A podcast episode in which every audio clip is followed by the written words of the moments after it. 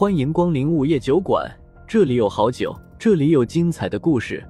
不过，都是些酒馆老板从亡灵那里聆听来的故事。午夜酒馆，作者黑酱标，由玲珑樱花雨制作播出。第一百九十六章，龙王游宴。黑影从暗门里跑出来的同时，风正苏当即大喊了一声：“小心，都过来我身后！”这么强大的妖气，只有妖王才能散发的出来。荣胖子他们三个弟子肯定无法抵挡。我勒了个去，这他妈是什么玩意儿啊！巨大的黑影速度很快，走路的时候还会发出哒哒的声音，不到三秒钟的时间就来到了众人面前。抬头一看，这东西足有五六米长，身上到处都是脚，头上一堆触须，总共有几十节身子。篮球大小的脑袋上长着一对让人头皮发麻的镰刀一样的口气。看到这妖物，荣胖子当即吓得喊了起来。林文生面色凝重的道：“这是昆虫中的妖物，昆虫成妖本就罕见，能成为妖王的昆虫，我平生还是第一次看到。”风正苏上下打量了下妖物，开口道：“都小心点儿，这家伙身上的壳估计比道器都要坚硬，还会用毒，你们都离远点儿。”听他这么一说，林雨顿时吓得往后缩。龙王有眼。作为道门中人，他们不怕僵尸，不惧亡灵，哪怕是妖魔，也会斗上一斗。可不知道怎地，偏偏对虫子之类的东西害怕。别说这么大的油燕了，哪怕是小小的毛毛虫，也会不寒而栗。不等众人多说什么，龙王有眼猛地竖起了上半身，锋利的口气像剪刀一样动了动。就朝着风正夫扑了过去，风正苏瞳孔一缩，冷哼了一声：“畜生，你倒是有眼光！”哼，这龙王有眼虽然不能化成人形，但明显已经有了灵智。早就听说虫妖最喜欢争强好胜，祸害人的时候都是先跳最强的人下手。眼下他朝自己攻击，显然是看出了自己才是五人中最强的存在。风正苏没客气。抬脚就朝着龙王游燕的脑袋上踹了过去，他的动作虽然敏捷，但风正苏的动作更快。这一脚踹了结实，五六米长的龙王油岩瞬间就被踹飞了，哐当一声撞到后面的石壁上，才从半空中掉在地上。龙王油岩从地上爬起来，篮球大小的脑袋甩了甩，似乎被一脚踹懵了。风正苏飞身向前。不等他有什么举动，就一脚接一脚的踹了起来。不一会儿的功夫，龙王幽岩就趴在地上不动了。风正苏叹了一口气，有些遗憾的道：“哎，可惜没带酒，不然用这龙王油焰泡出来的药酒，一定能滋阴壮阳，说不定还能治百病。”听到这话，林文生和三个弟子都是嘴角一抽，用龙王油焰泡酒，亏他想得出来。林文生能感应得到，若是不召唤银甲师，他肯定不是龙王游燕的对手。天级的昆虫妖王要比普通的妖王强大的多。就在这时，龙王油岩突然喷出一股味道难闻的绿色液体，熏得风正苏都有点头疼。不过很快的，风正苏就反应了过来，当下就吩咐众人道：“闭气，这畜生放毒了。”林文生咳嗽了两声。当下就准备召唤银甲师，我这就让银甲师出来，非弄死这家伙。别，不用你管，我对付他就行。风正苏连忙拦住了他，然后拿起一个装着丹药的葫芦，把丹药倒掉。他就拿着葫芦对着龙王油焰喊道：“你是自己进去呢，还是让我把你装进来？”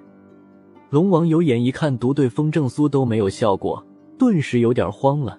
他不动神色的转过身，想要跑，风正苏完全不给他机会，飞身骑在龙王油焰的背上，捏着拳头狠狠打了起来。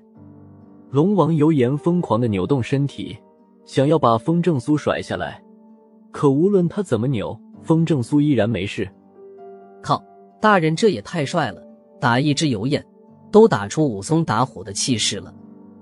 必须的，我都怀疑那龙王油焰还是不是妖王了。你们看，龙王油焰好像在变小。荣胖子和林飞忍不住的感慨，林雨则是连忙提醒道：“风正苏没空理会他们。不过龙王油焰确实在变小，而且速度极快，一转眼的功夫，五六米大的龙王油焰就变成小手指大小的油焰了。哈哈，好东西，等出去买到好酒再来泡你。风正苏笑笑，立马捏起油焰的尾巴，将其放进了刚才准备好的葫芦里面。荣胖子忍不住的道：“哦，大人，你该不会真的要泡什么油盐酒吧？”风正苏笑笑：“不泡酒太浪费了，这可是好东西。龙王油焰可遇不可求，估计整个皇陵当中也就这一只。”眼见风正苏短短的时间内就收服了龙王油焰，容胖子咧嘴一笑道：“等泡好我尝尝。”好。风正苏摆摆手道：“行了，暂时不扯淡了，快走吧。”啊，去那里？咱们的路还没找到呢。众人一愣，连忙道：“风正苏指着龙王油焰跑出来的暗门道：‘找到了。’刚才他就注意到了这么大的油燕。”身上连一丁点儿土都没有，这说明龙王油燕其实并不是从地下钻出来的，而是从从暗门里爬出来的。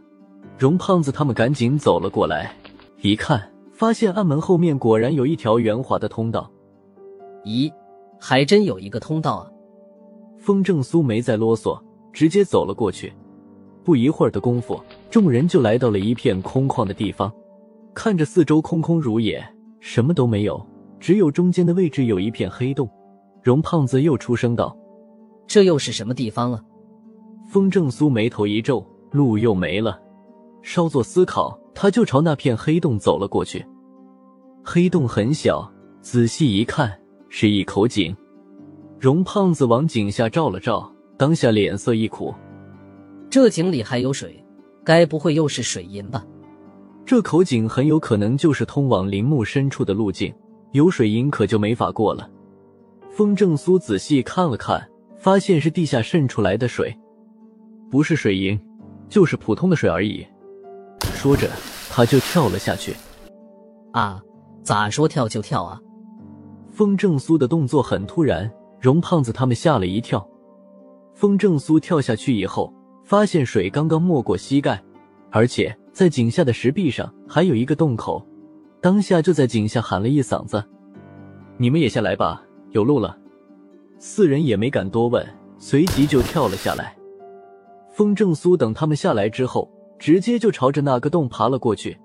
众人跟在他身后，不一会儿的功夫，就再次来到了一片很空旷的地方。不知道是谁不小心碰到了什么东西，一阵响动过后，眼前突然亮了。风正苏一看。发出亮光的，竟然是一颗很大的珠子——夜明珠。能在这么黑暗的地方发出亮光，必定就是夜明珠了。然而，众人都没有因为夜明珠发出声音，因为他们都被眼前的景象震惊的张大了嘴巴，发不出声音了。半空中居然有一口金色的棺材，而那口金色的棺材，则是被手臂粗的锁链紧紧的缠绕着。锁链总共有九条。又到了酒馆打烊时间，下期的故事更精彩，欢迎再次光临本酒馆听故事。